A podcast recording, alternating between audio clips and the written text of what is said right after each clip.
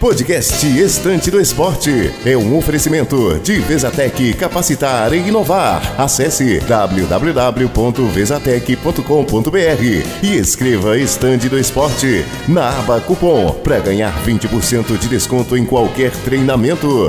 Venha se preparar conosco para a transformação digital. Salve, salve, gente amiga! Carlão mais uma vez na área, Estante do Esporte chegando para o podcast 25. Rapaz, já é um quarto de 100. Carlão tá bom de conta. Mais uma vez. Car Carlão?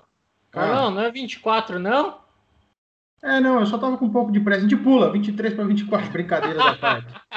o, errei a conta, mas tá tudo. Aqui é improviso mesmo. Fernandão, já dá teu boa noite, bom dia, boa tarde aí pra rapaziada. Boa noite, bom dia, boa tarde, boa madrugada para quem estiver escutando o podcast aí, não importa o horário, sempre acompanhando a gente aqui, esses loucos que falam de Fórmula 1, falam de futebol. E Carlão, novamente a gente trouxe o pessoal aí do, do Sem Podcast aí para participar um pouquinho com a gente aí. A gente vai ter uma participação do Fressato aí na, nessa parte de Fórmula 1, Fórmula 2, Fórmula 3 aí que a gente vai falar um pouquinho, né? E o Wendel que vai falar na parte de futebol aí, porque ele virou colunista do nosso site aí, preparando uma matéria super legal, né? E Carlão, aproveitando nisso aí, né? Agora eu vou deixar com você para falar as redes sociais, hein? Estamos no Twitter, Estante do Esporte, no Facebook, Esporte Estante, a pegadinha só para ver se vocês estão atentos, invertido. E no Instagram, Estante do Esportes com S no final. A galera tá chegando lá, cada vez mais, a agenda bombando, todas as nossas redes. Fressatão, tudo bem, meu querido? Tudo bem, Carlão, tudo bem, Fernandão. Olá, você que está ouvindo o nosso podcast, porque esse podcast também já é meu, me apropriei. Estou com a minha cama montada ali nos fundos. É, vamos falar um pouquinho de Fórmula 1, Fórmula 2, Fórmula 3 e dar um espetáculo no futebol também. Bom demais. Fressatão que comemorou o acesso do Paranaense e eu vou me juntar a ele já já a gente explica. Wendel, tudo bem, querido? Liga esse microfone, aperta o botão vermelho aí, Wendel. Isso, aí. Agora fala. Tudo. Não fala, Wendel. Ih, rapaz, deu, deu ruim. Vamos começar, Fernandão, pela Fórmula 2 com o resumo das pistas.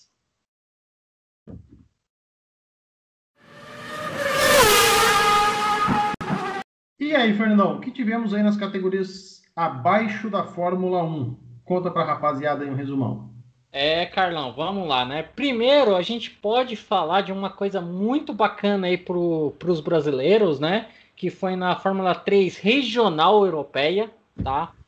O Jean-Lucas Peterkoff, tá? Esse aí, Peterkoff mesmo, sobrenome aí europeu, mas é brasileiro, tá? Foi campeão dessa categoria, ganhou de um cara com sobrenome aí que já tá na Fórmula 1, né? O irmão mais novo do Charles Leclerc. Ele acabou ganhando desse desse companheiro aí de academia, porque os dois são da academia Ferrari, né? E ele acabou sagrando campeão dessa categoria, agora tá tentando uma vaguinha na Fórmula 3, né? Já tradicional Fórmula 3 que caminha para Fórmula 2. Vamos ver, vamos ficar na torcida para esse brasileiro que mostra ser bom de pista aí.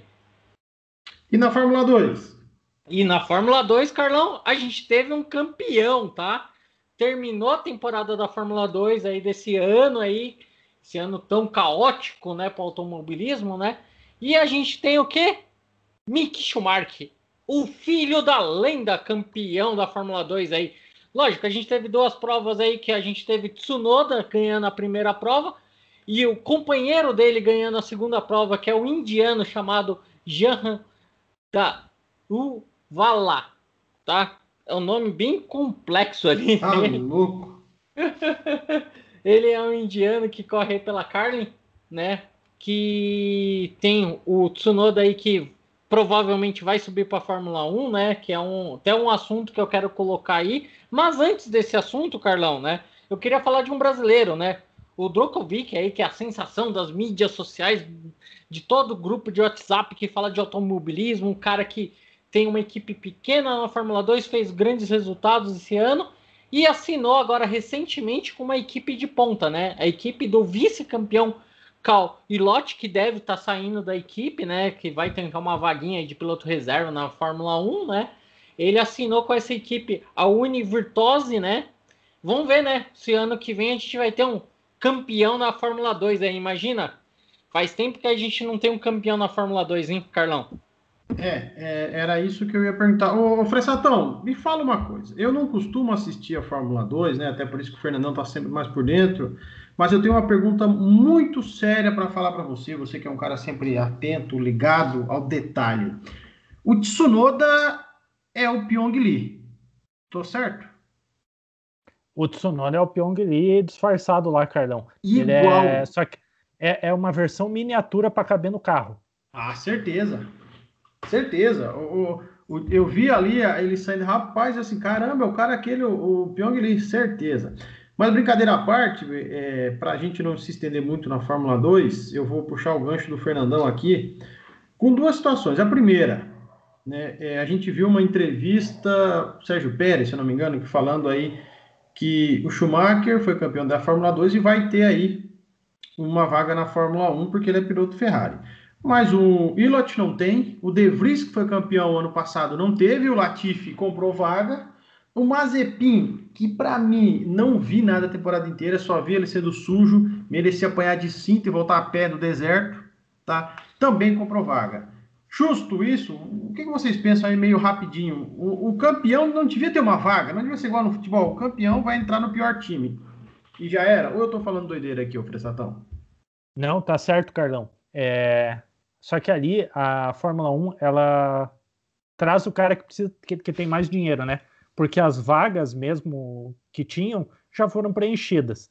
É, o que a gente pode esperar é vários talentos despontando na Fórmula 2, só que eles precisam de muito investimento para despontar na Fórmula 1. Só o talento não basta.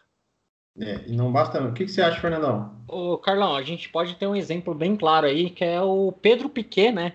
Que estava correndo na Fórmula 2 e acabou de anunciar que também não vai correr ano que vem porque não tem dinheiro né? Não tem patrocinador, não tem apoio, então fica muito complicado. E a Fórmula 1, se na Fórmula 2 já é difícil, imagina na Fórmula 1, né? Então, é. o Mazepin, ele comprou essa vaga com certeza, com dinheiro do pai, e ele tirou o vice-campeão, né? Porque a Haas queria o, o Mick Schumacher e queria o Ilott, né? Na equipe. Já estava meio certo isso. De repente apareceu o pai do Mazepin comprando essa vaga, né? A sorte nossa é que tem equipes ainda como grandes equipes como a Mercedes, a, a Red Bull, e já tem um outro perfil, né? Não tem um piloto comprando vaga, né? Igual, igual que recentemente pode subir o Tsunoda aí para AlphaTauri. Então é um piloto que foi terceiro na Fórmula 2, né? E vai ganhar aí por ser piloto da academia, né? Da Red Bull. Então eu acho que é essa questão aí que faz também uma diferença. E, e, já aviso, né? Todo mundo tá falando do Drokovic, é um piloto que não tem academia e é um piloto que também não tem tanto dinheiro assim para comprar uma vaga da Fórmula 1 igual parece esses filhos de milionário, né? Que digo Lafitte, que digo Strom e Mazepin. 89 reais. 89 reais. É o preço de uma academia aqui em Londrina. Então você não tem o problema é dele. Aqui tá fácil. 89 reais, vai lá, fica fortão, faz os trabalhos dele e tá tudo tranquilo. Então, esse papo de que não tem academia, Fernandão, desculpa, mas para mim é migué. Agora, é, eu vou cravar aqui para a gente ir para Fórmula 1 já. Tá? Cravar aqui, ó. Vocês estão tudo se iludindo aí com o Pyong Lee, na AlphaTauri. Vai Pérez para RBR. Vai Albon ser rebaixado para AlphaTauri. Kvyat perdeu a Kelly Piquet, o carro e também a vaga dele na escola da Red Bull Verstappen e vai ficar sem carro. Não acredito que o Pyong Lee vai para a Alfa. Tô cravando aqui uma besteira. Pérez na RBR e Albon rebaixado. Tá? Eu, eu penso, eu acredito que pinga essa besteira aí. É o mínimo, é o mínimo. Albon não é tão ruim assim, é só questão psicológica. Tô certo ou tô falando besteira? É, Carlão. Tá falando na... certo, Carlão. É, vamos, vai lá, Fressato. Então, é, o álbum ele não é tão ruim a ponto de ficar fora da Fórmula 1 o que a gente percebeu esse ano foi uma desmotivação. Ele não tinha o ímpeto, sabe? A gente via que ele tentava e não, não conseguia. E muitas vezes por, por simplesmente não, não querer. É, nas últimas corridas ele teve um desempenho melhor. Nessa no Bahrein foi mais competitiva ele não, não conseguiu mostrar. Eu acho que a disputa dele é com o Tsunoda. Não sei o que a Red Bull e, a, e os gestores estão pensando mas o Tsunoda mostrando serviço vai ser páreo duro, Carlão. Só, só acho isso. Acho que o álbum não tá assim tão certo também na AlphaTauri. É isso mesmo, Fernandão. É, Carlão, para mim eu acho que o álbum não tá certo. Eu acho que o álbum aí tem que pensar muito na, na, na vaguinha da Red Bull ali, porque na AlphaTauri eu acho que ele não volta, porque eu acho que a Red Bull já deve estar tá pensando no futuros pilotos. Então eu acho que o Tsunoda é quase certo aí na, na AlphaTauri. E eu acho que o álbum tem que lutar aí. E aproveitando, né? Falando de álbum, falando de Fórmula 1, né? Carlão, o que, que aconteceu, Carlão, né, nesse GP do Sakir? Um monte de substituto aí. E, e, e falaram que contrataram, contrataram uma, um, um, uns mecânicos de uma outra equipe para a Mercedes, é isso é verdade? Os mecânicos da Ferrari trabalharam disfarçados da Mercedes. Já que a gente entrou na, na Fórmula 1, rapaz, que bagunça, hein? Que GP. Sabe essas cinco substituições no futebol? Liberaram também na Fórmula 1. Mas, ó, vou falar uma coisa para vocês. É... Russell, unanimidade, foi bem demais. Acho que a Mercedes acabou com a corrida que ele ia ganhar. Tá? É a avaliação que eu fiz aqui. O, o Aitken, não dá para saber porque o Williams é um carro muito ruim e o Russell que se sobressai lá. Mas o Williams é muito ruim. E o Piquet não é ruim, mas também não é tão bom quanto diz também. Porque se fosse bom, ele passava por cima do Magnussen, tudo, Piquet, ah, não. Piquet não, né? Não, Fittipaldi. O, perdão, Fittipaldi. Fittipaldi. É, eu acho que aí é mais uma forçação. Não estou dizendo que ele é ruim. Pode sim, ter talento, ok. Mas não é uma estrela. Tá? Então não é uma estrela. Fez ali, fez o dele. Fez o dele, é difícil, vai correr a Abu Dhabi agora. É mais, vai estar tá mais adaptado com o carro. Mas o carro também não ajuda. Agora, falando em atrapalhada, cara, o Fressatão, deu para rodar a vinheta Zacarias, Dedé, Mussu e Didi no pit stop da Mercedes, ou Fressato? E como, né, Carlão? Que pit stop mais desastroso. Ninguém sabia do que estava fazendo. Eu acho que o Hamilton foi lá e misturou os pneus todos de propósito para ninguém ver que eles estavam que eles estavam indo bem na corrida sem ele. É, mas de fato, que vergonha foi digno de tomar o posto de pior pit stop da Ferrari, porque, cara, não sabia se que pneu colocar onde, a parafusadeira não funcionava. olha não aí, vamos... olha aí, olha a Mercedes, poltrona. Mercedes entrou. É, não, vamos, não vamos tomar direitos autorais, não, fica tranquilo, mas é só para brincar, pode prosseguir, Fressato. Mas... Não, foi digna essa, essa vinheta, porque, olha, nada deu certo, ninguém se comunicou e foi só para atrapalhar a vitória da equipe mesmo, cara. Vale a capa, hein, Fernandão?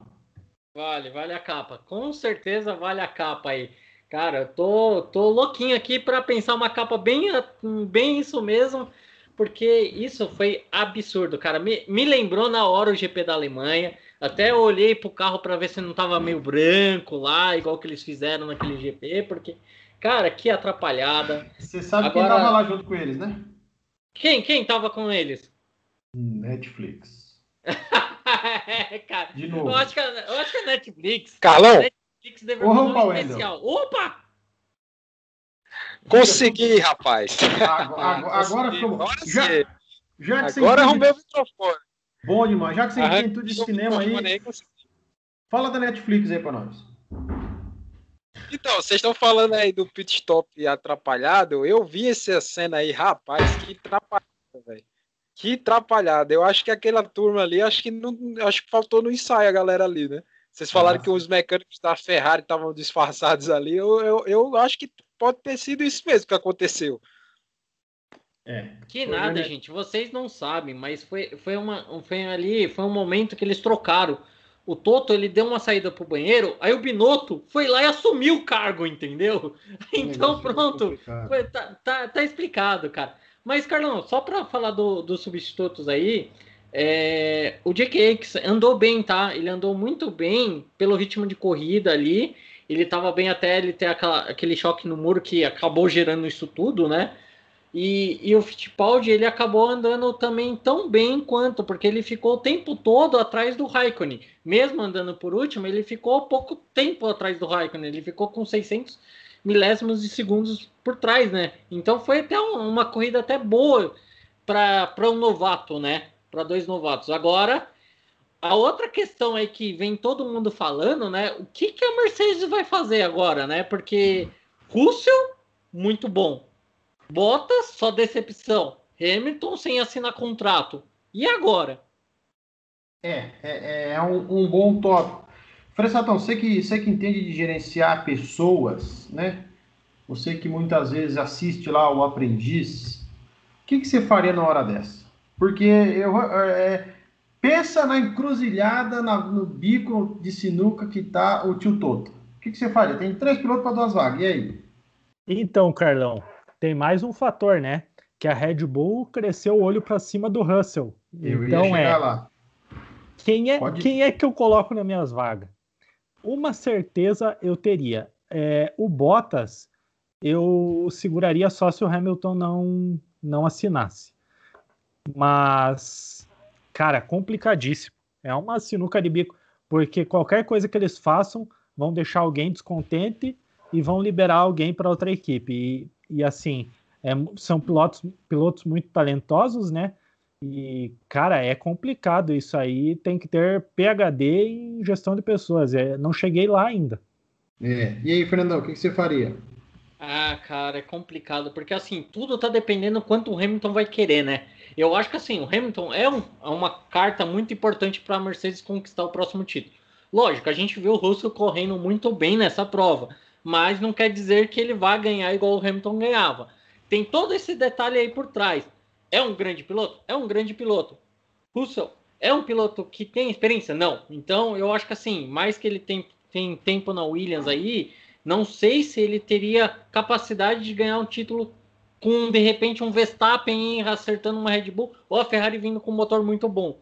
Então tem essa questão aí. Mas eu acho que assim, quem tá preocupadíssimo é o finlandês, é o Bottas, cara, porque assim, o Bottas ele tem, graças a Deus, o contrato assinado para o ano que vem. Porque se não tivesse, eu acho que o Bottas já estaria procurando emprego, porque tava fora tava fora, porque assim, a gente não pode esquecer que o Russell é um piloto do Toto. Então, o Toto tem o, o, o diretriz dele ali. Então, cara, eu acho que assim, é, 2022 aí, eu acho que se o Hamilton continuar, eu acho que já tem o Russell ali na Mercedes e um Bottas fora. Eu só vejo. Fernandão, mas tem, tem uma coisa que assim, o Toto já admitiu é, que ele nas conversas que ele teve com com outros gerentes de equipe, que a competitividade entre dois pilotos é nocivo para a equipe. É, é, visto que nessa Mercedes aí eles desenvolvem o carro para o Hamilton. O Bottas ele é um pouco desfavorecido. É, talvez se o Bottas tivesse um carro que favorecesse ele mais, ele poderia andar na frente. Eu acredito que o Bottas é um grande piloto, mas que está com o segundo carro da equipe. Será que se ele passasse para primeiro piloto, ele não desempenharia melhor também? É uma questão de para se pensar, né? Porque eu acho que assim, o, o, a gente também não pode esquecer, no tempo de Williams, o Bottas andava muito bem também, né? Mas, na verdade, eu, eu, eu adoraria ver um ano que vem um Russell e um Bottas, tá? Eu acho que seria até interessante eu acho que o, o, Hamilton ele tá pedindo muito de repente. Então eu acho que a Mercedes podia tipo falar assim, ah, Hamilton, fica aí um ano, descansa um ano aí, deixa eu colocar esses dois aqui, vamos ver quem merece ser seu segundo piloto no próximo ano, se você quiser voltar ou não. Mas é. uma, uma coisa que a gente não pode esquecer aí, que foi praticamente esquecido por todos, né? Foi uma bela corrida de um cara que é piloto do Toto, né? Stefan Ocon, tá? É, aí, aí entra, entra dois detalhes aí. Só para concluir o que você falou, sabe o que está me lembrando muito? Quando o Schumacher se aposentou para dar vaga ao Massa na Ferrari, né? A diferença é que talvez o Hamilton ainda quer alguma coisa. O Schumacher estava mais velho, na primeira aposentadoria dele, né? E etc. O Ocon era, eu não sei se ele ainda é, Fernandão. Se ele for, ok, piloto Mercedes, né? E agora tá, tá com a Renault. É, fez uma baita de uma corrida, mas fez uma corrida. Ele, ele tá ali, ele foi ali pela estratégia, né? Eu acho que o Ricardo ainda fez uma boa corrida, dava. Só que o Ricardo, se não me engano, fez uma, duas paradas, ele fez uma só. Então ele fez um bom pódio, o terceiro pódio da Renault, que tem um carro que evoluiu muito esse ano, mas que infelizmente no ano que vem vai estagnar, né? E todo mundo sabe o motivo.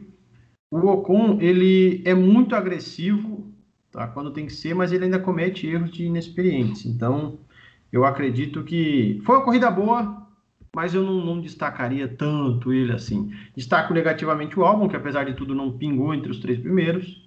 Destaco a passividade do Stroll, mas aí também destaco, cara, o, o, o cara que tá com a fila do Cine já guardada para ele. Sérgio Pérez tá lá, já ligou aqui, já vai ver se arruma um trampo para lá de cá, porque é o seguinte, carteira dele não tá assinada. Vi uma foto dele do Helmut Marko com a legenda seguinte, só aparecer segunda-feira com carteira, foto 3x4 e exame médico. Não sei não. Olha, olha Ciranda, a gente tá, tá, tá especulando aqui, falando uma, umas, umas bobeiras, e é o que eu acho que o Pérez pode acabar indo para a RBR, e para não demitir o álbum, jogar o álbum de novo na AlphaTauri, vou falar uma doideira. De repente, o Toto se decide a manter Bottas e Hamilton. E aí o Marco e o Horner vão lá com a porrada de lata de energético, carrinho bonitinho e traz, roubam George Russell. Você imagina a doideira. Russell na RBR. E aí? Já pensou a traição que não seria? Porque o moleque, sinceramente, Fernandão, pô, eu vivi isso quando era pequeno. Eu jogava lá com meu Super Nintendo. Um dia eu fui na casa de um primo e joguei PlayStation. Mas nunca mais, enquanto meu pai não comprou um PlayStation, cara, não sosseguei. E é o Russell. Agora que não jogou PlayStation no Fórmula 1, ele não vai querer jogar no Super Nintendo nunca. Falei besteira, Fressado? Não falou, né, Carlão? Ele simplesmente provou o melhor carro do grid. É, na RBR, é, talvez ele compita ali com o Max, mas competir com a agressividade do, do Max, acho que até ele já tem essa noção, né? É, brigar ali por uma posição e sempre estar andando na frente. Eu acho que ele tem a noção da imprudência do Max. Vai dar aposta, o que ele quer da vida. Ele sabe que a vaguinha dele na Mercedes já está providenciada. É ter é. paciência e esperar o assento estar vago, né? E o convite chegar. É. Fernandão, e aí, até para a gente fechar a Fórmula 1, voltar e falar de futebol, a corrida. Foi o melhor do ano para você, Fernandão? Ah, Carlão, é difícil falar melhor do ano, porque a gente teve boas corridas esse ano. Eu acho que, assim, dentro dos últimos anos que a gente tem visto Fórmula 1 aí, foi o melhor ano. Eu, eu, isso eu já declaro abertamente foi o melhor ano aí dentro desses últimos, vai, cinco anos que a, que a Mercedes vem dominando aí claramente o, o automobilismo. Porque tivemos corridas muito boas, tivemos circuitos novos, e esse circuito, para mim, tem que ser o traçado oficial do Bahrein, tá? Eu acho que assim, eu acho que combinou muito com a Fórmula 1. E eu acho que o traçado antigo eles deveriam aposentar, falar assim, ó, gente, vamos correr mais um ano nesse traçado aí, porque fez uma prova excelente, porque foi nessa nesse traçado que o Pérez conseguiu vencer, tá? Porque se fosse no outro traçado, eu acho que o Pérez não ia conseguir vencer. Não, não daria mesmo. Não, foi uma corridaça. E aí, para fechar, eu acho que as melhores provas do ano foram as pistas que não estarão. Portugal, com aquele início de, de, de chuva. A Turquia, com aquela lambança, mas foi uma baita de uma corrida. Essa, eu cheguei a assistir o final de pé, fiquei muito nervoso e também o Mugello, né, que foi 3, 4 horas de, de, corrida. Então, infelizmente, elas não estarão no calendário do ano que vem. A gente vai voltar a conviver com algumas corridas modorrentas. Singapura, França e lá vamos nós. Mas eu acho que é isso. Fórmula 1, Fórmula 2, Fórmula 3, Fernandão, acho que conseguimos resumir bem. Pedimos para a galera acompanhar, sempre trocar ideia, chamar a gente lá no chat, no Instagram, no Twitter também, para comentar. Mas... Ô, ô Carlão, Opa. Carlão, só deixar um aviso aí, né? Esse final de semana a gente tem GP da Dubai, né? É, e outro, né? Semana que vem a gente vai fazer um especial de Fórmula 1 aí, falando de como foi a temporada toda aí, né? Para o pessoal ficar ligado aí, que semana que vem vai ser mais um especial de, de Fórmula 1 e falando um pouquinho de automobilismo também em geral, para ver como que foi o ano, né? É, vai ser, vai ser legal, vai ser legal, a gente convida o pessoal para estar bastante aqui. Mas Vamos agora para o resumo da bola, porque senão a gente vai ficar duas horas aqui e o negócio vai ser complicado. Bota na tela aí, meu diretor, na tela não, bota no áudio aí a vinheta do resumo da bola.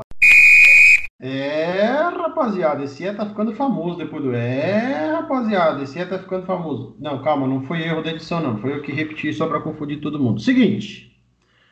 Terminamos uma série C na primeira fase, terminamos uma série D, começamos, na verdade, uma segunda fase. Né? A gente tem um campeonato brasileiro que está aí chegando seu quarto final, uma série B também. E o diretor coloca o seguinte: precisamos de uma reformulação no futebol brasileiro? E eu já vou aproveitar para pegar o Wendel no começo, porque o Wendel não, não, participou da parte da Fórmula 1 aí, ele estava tomando aquele café maroto lá com o seu Juarez, matando hora, não vai ganhar hora extra. Quando a gente fala em reformulação, a gente está falando em financeiro, a gente está falando em calendário, a gente está falando em estrutura, em gestão. Como que você vê, Wendel, principalmente você que acompanha bastante o futebol do interior, dos pequenos aí, toda essa diferença de gestão, de financeiro e de estrutura? Pois é, Carlão. É, você falou aí que nós tivemos o final da Série C e, lamentavelmente, o meu 13 Futebol Clube de Campina Grande acabou sendo rebaixado né, nessa última rodada. Infelizmente, o 13 volta para a Série D e aí é mais difícil, né? Porque para você sair de uma Série D e subir para uma Série C não é nada fácil. Muita gente acha a Série D muito. Eu, particularmente, acho a Série D uma, uma competição muito charmosa para mim, uma das melhores, se não a melhor divisão, né? Esquece Série A, esquece Série B. Foca na hum. Série D que você vai ver muita coisa interessante. Mais legal. E é justamente essa diferença que nós temos. É, na Série D, por exemplo, nós temos extremos. Nós temos times que têm um poderio financeiro bom, que são times grandes, que são administrados até por empresários. Né? Nós temos o exemplo dos clubes de São Paulo, que tem uma condição financeira boa, né? ali o, o Mirassol, que, que tem o Eduardo Batista como treinador que até um dia desse o Eduardo Batista era treinador do Palmeiras, né?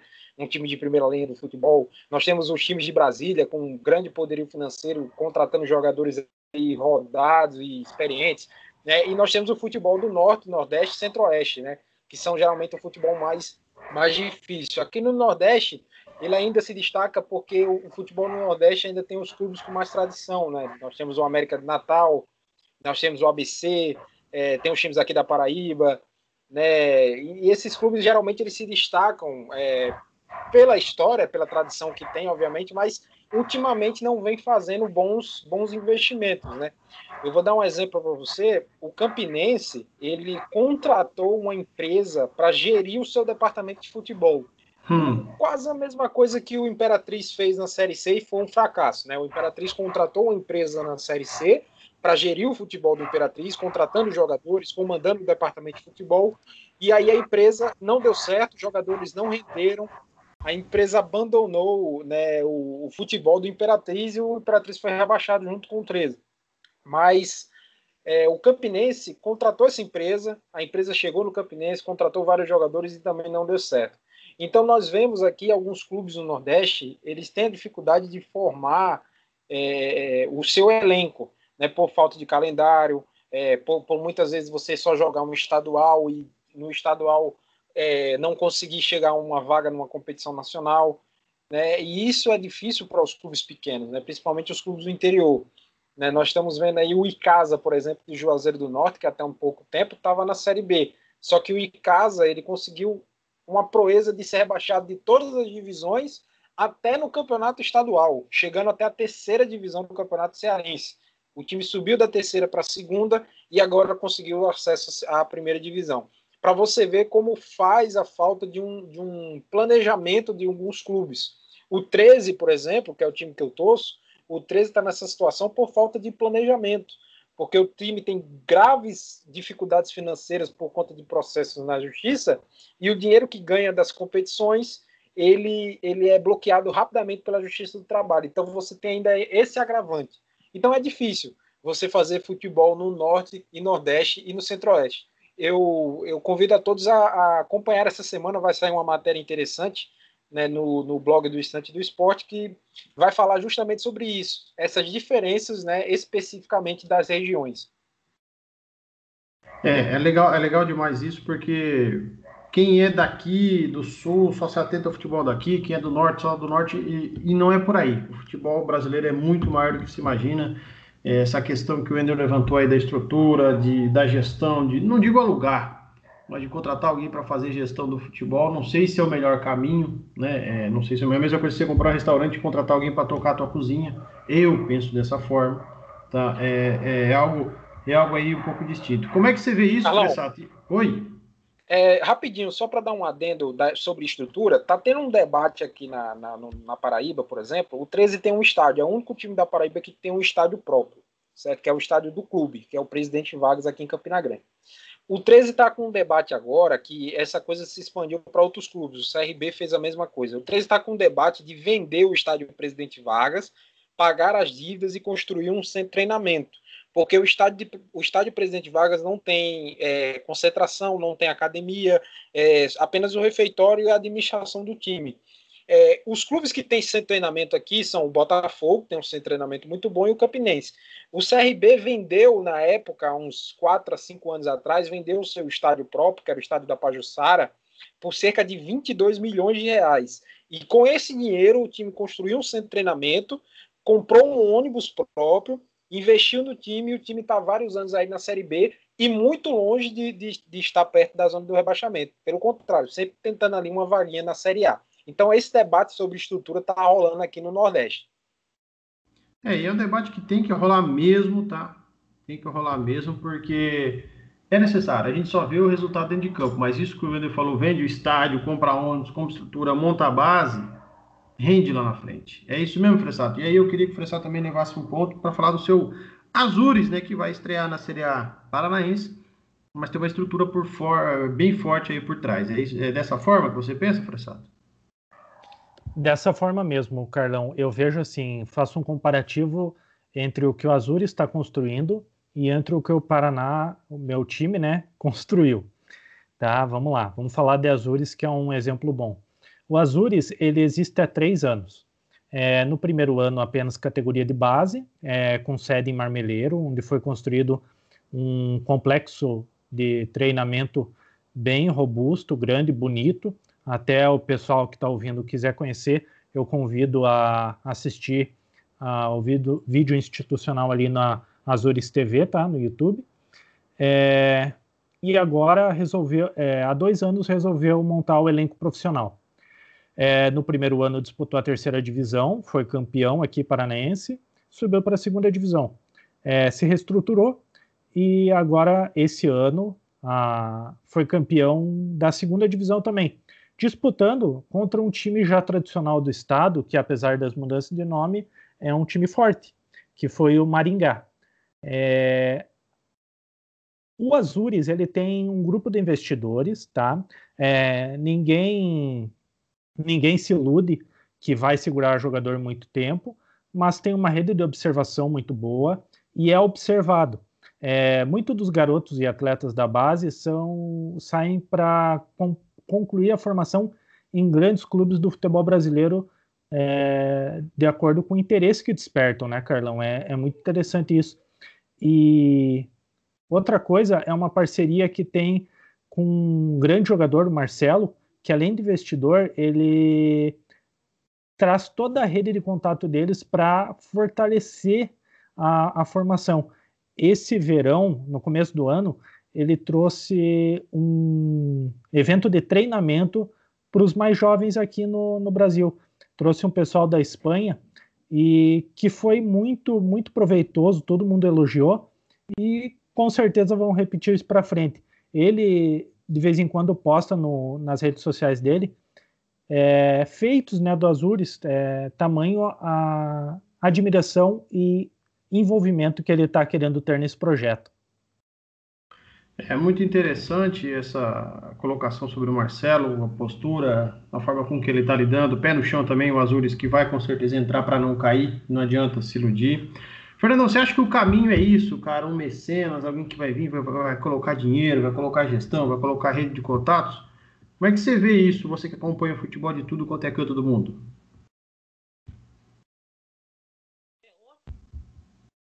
O Fernandão acho que ficou meio off aí, Fernandão. Tá sem som. A hora que o Fernandão chegar, a gente, a gente volta com ele, toca por aqui. Quem sabe faz ao vivo, Fressato. Não tem, não tem conversa fiada, não. Eu vou dar meu pitaco aqui. É isso aí, Carlão. Então, eu... só complementando, uhum. eu acho que esse modelo fortalece tudo aquilo que a gente vê nas grandes ligas americanas, né? É, times fortes, competitivos, ligas atraentes, e acho que esse é o futuro em meio a tantas, tantos clubes endividados, né? Carlão? É, e... Opa, não, tá bem baixinho, Fernandão. Opa! Aumenta os. Ah. Tá me escutando? Bem baixinho, vai lá. Pera aí, só um momento, deixa eu agora, ver. Agora eu te ouço. Agora, meu... ah, então perfeito. Então, Carlão, só para concluir o meu pensamento sobre isso aí, eu acho interessante quando você tem um, um alguém, um gestor, algum empresário querendo investir no, no clube. Porém, a gente tem um exemplo recente disso que não deu nada certo, ou na tentativa de, né, de fazer uma coisa aí, foi o Botafogo. É um grande clube aí que tentou, tem empresários aí querendo investir, um youtuber querendo investir, trazer outros empresários, e acabou não dando certo. O problema do futebol brasileiro, às vezes, é os seus dirigentes, os caras querem só saber do seu dinheiro e não pensar no clube, né? Esse que eu acho que é o maior problema do futebol brasileiro. A gente já debateu isso várias vezes, né? Eu acho que assim, exemplos excelentes que a gente está vendo aí no Sul, no, no Nordeste aí que o Endel trouxe também pra gente, mas eu vejo também péssimos exemplos acontecendo por aí pelo Brasil todo, né? Clubes aí que vão para falência porque não sabem administrar. O Figueirense aí que tá pra, mesmo na Série B aí, que era um clube de empresários, né? Hoje está passando por dificuldade.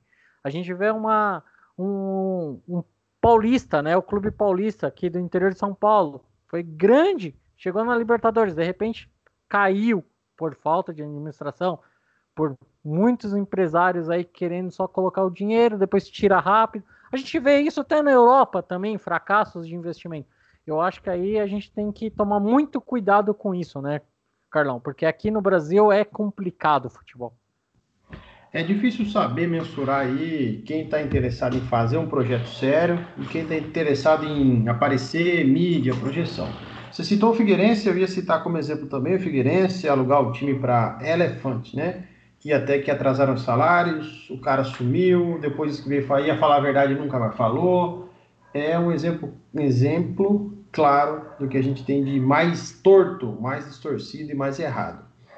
Mas, é, corroborando com o que o Fressato falou, o Endel falou, tem muita gente que é séria, e tenta ser sério. O grande problema no futebol, e eu bato na tecla aqui, a gente batia isso no papo arquibancado, trocava, é a famosa politicagem no, no futebol brasileiro. É o famoso conselho serve para nada deliberativo, né? É a mesma coisa que a Câmara de Vereadores para o prefeito. O cara é eleito, mas os projetos eles só vão ser aprovados se a maioria da Câmara for. Ah, dá, dá um tempo. Né? Então, eu sou a favor de times com donos, donos como empresas, onde pagam impostos como tem que pagar, são punidos como tem que punir, mas principalmente visam lucro, como é nos Estados Unidos. É, a gente vê nos Estados Unidos, por exemplo, a MLS, uma liga onde cada vez mais absorve clubes, clubes novos. Alguns deles entram para fazer feio em campo. Né? Entram para fazer feio. O Orlando, por exemplo, só foi passar para a próxima fase, para o mata-mata, esse ano, depois de três ou quatro anos, tentando, tentando, sem conseguir. Contratou Kaká e etc mas a nível de negócio tem um dono e funciona. E é dessa forma. É, a gente tem aí, eu cito bastante o Tubarão lá em, em Santa Catarina, a gente brinca, né? Rival do, do Ercílio Luz. O Tubarão começou com um projeto meu. Quem aqui não ouviu falar do Tubarão? Saiu na ESPN. Primeiro, clube startup, contratou reteria, porque isso, porque aquilo. Aí foi descobrir, o contrato é o seguinte. Todo e qualquer jogador formado no clube que for vendido, 99% da receita é da K2, a empresa que gerencia, 1% é do clube. As dívidas que ficarem, se a K2 sair, não saiu, ela está pagando, mas se a K2 sair, fica para o clube. Isso é um bom negócio? Isso é um péssimo negócio. Isso é um péssimo negócio. Então eu vejo como um caminho ter donos no futebol, sentir no bolso, sentir na moeda, como é na Europa. Né? Como a gente tem muita gente aí, por mais que tenha os shakes que compram, os milkshakes que vendem, etc a gente precisa sim de um dono, de uma gestão qualificada, mas a gente tem muitos exemplos, tá? O próprio, o próprio Londrina, já, já jogo para você já, Wendel. O próprio Londrina aqui, que por anos o Sérgio Malucelli conduziu com maestria da B estadual, eu e o Fressato já falamos disso, até a B nacional, ano passado, por ser o penúltimo ano antes de uma renovação de contrato, um disse que me disse e derrubou o time para a Série C Renovou o contrato, deve voltar para a Série B. Pode ir, Wendel. Então, só para ilustrar isso que você falou é, sobre o conselho e tal, é, o 13 ele tá vendo isso, né? O 13, esse debate que eu falei do, do estádio, o estádio do 13, o 13 não joga no estádio porque o Ministério Público Estadual não deixa o 13 jogar lá, é, por questão de segurança, outras coisas, enfim. É, mas uma parte do conselho do 13 quer que o estádio seja vendido, que já tem um leilão aí previsto para acontecer e tal. Se o estádio for vendido, o 13 consegue pagar as suas dívidas, consegue zerar suas dívidas consegue ainda muito dinheiro para construir um centro de treinamento com concentração, porque hoje o 13 se concentra em hotéis de Campina Grande, o 13 não se concentra em um, em um, centro, em um centro de concentração próprio, né, diferente dos seus rivais, o Botafogo, o Campinense. É, e se, o, se conseguir é, essa venda, ainda consegue dinheiro para investir no clube, né, para investir em categoria de base, em futebol feminino, que aqui na Paraíba tem um futebol feminino muito forte, com o Botafogo também, né, e com outra com um time chamado Kashima, que é um time de empresários que é só futebol feminino. E o, outra parte do conselho, que por enquanto é maioria, não quer que o estádio seja vendido. Então esbarra nisso, né, nisso que você falou. Eu também sou a favor de futebol ser de proprietários, não ser de uma multidão de gente que pensa que se isso acontecer, por exemplo, o medo que, que a torcida do 13 tem é que se vender o estádio, todo mundo vai querer botar a mão numa parte, né? Porque são muitas pessoas lá dentro e muitas pessoas querem uma, um pouquinho no seu bolso. É, é sempre, é sempre dessa forma. É, rapidinho, vamos jogar na Europa, o Fernandão? Dá para dá ser, não? Dá, dá, é, esse, sim. Esse é, Carlão, esse é um assunto rapidinho. muito legal. Hum. Rapidinho, não, só para só para você acrescentar aí quando você for jogar para a Europa, é, a gente pode fazer um jogo rápido aí com os nossos convidados, né? Uhum. É isso, é isso que a gente vai fazer. Então, é, para concluir essa, essa situação, existem vários pontos, mas eu ainda acho que esse negócio de o, o clube, é, como é que é? Conselho Deliberativo. O Corinthians teve eleição agora e acho que é o Doni comentou conosco lá no grupo, aquela história de benemérito. Cara, isso só acaba, isso atrasa o futebol brasileiro. Isso aí só atrasa. Quero levar rapidinho para a Europa, porque a Champions está terminando essa semana. Semana que vem no podcast a gente vai analisar né, os classificados e os confrontos, né, Fernandão? Eu acredito isso. Mas vou jogar bola já de cara para o Fressato. Fressatão, Real Madrid tá mal e tomara que caia. Não é biquíni, mas tomara que caia. Se você é presídio do Real Madrid, demite Zidane e contrata Pochettino ou mantém Zidane? Mantém o Zidane, Carlão o cara já trouxe uma Champions para o meu time, eu vou demiti-lo? Não. Eu vou reformular meu time, porque, convenhamos, dentro do que a gente vinha falando, o Real Madrid tem muito dinheiro para contratar jogadores. A gente sabe que não é conhecido por ter uma base forte, mas o poder aquisitivo para adquirir e formar é, os Galácticos é, em gerações e mais gerações. Então, acho que é só a questão de, de dar material para o Zizu que o Real Madrid engrena. É, eu acho que é uma geração viciada. Wendel, Zidane ou Pochettino no Real?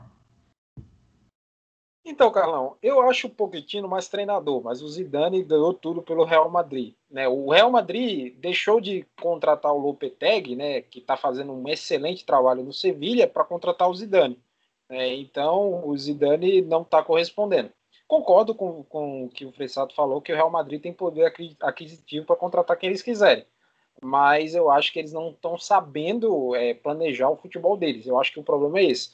Mas o Zidane, ele merece crédito, porque tem lá a sua história, tem lá os títulos né, que ganhou com o Real Madrid, com aquele time, que, na minha opinião, quem carregava era o Cristiano Ronaldo, né, e depois que saiu, isso não aconteceu. Mas o Pochettino eu acho ele mais treinador. Por quê? Porque nos clubes em que o Pochettino passou, o Pochettino fez bom trabalho. Né? E é até uma injustiça do futebol o Pochettino está sem clube até hoje.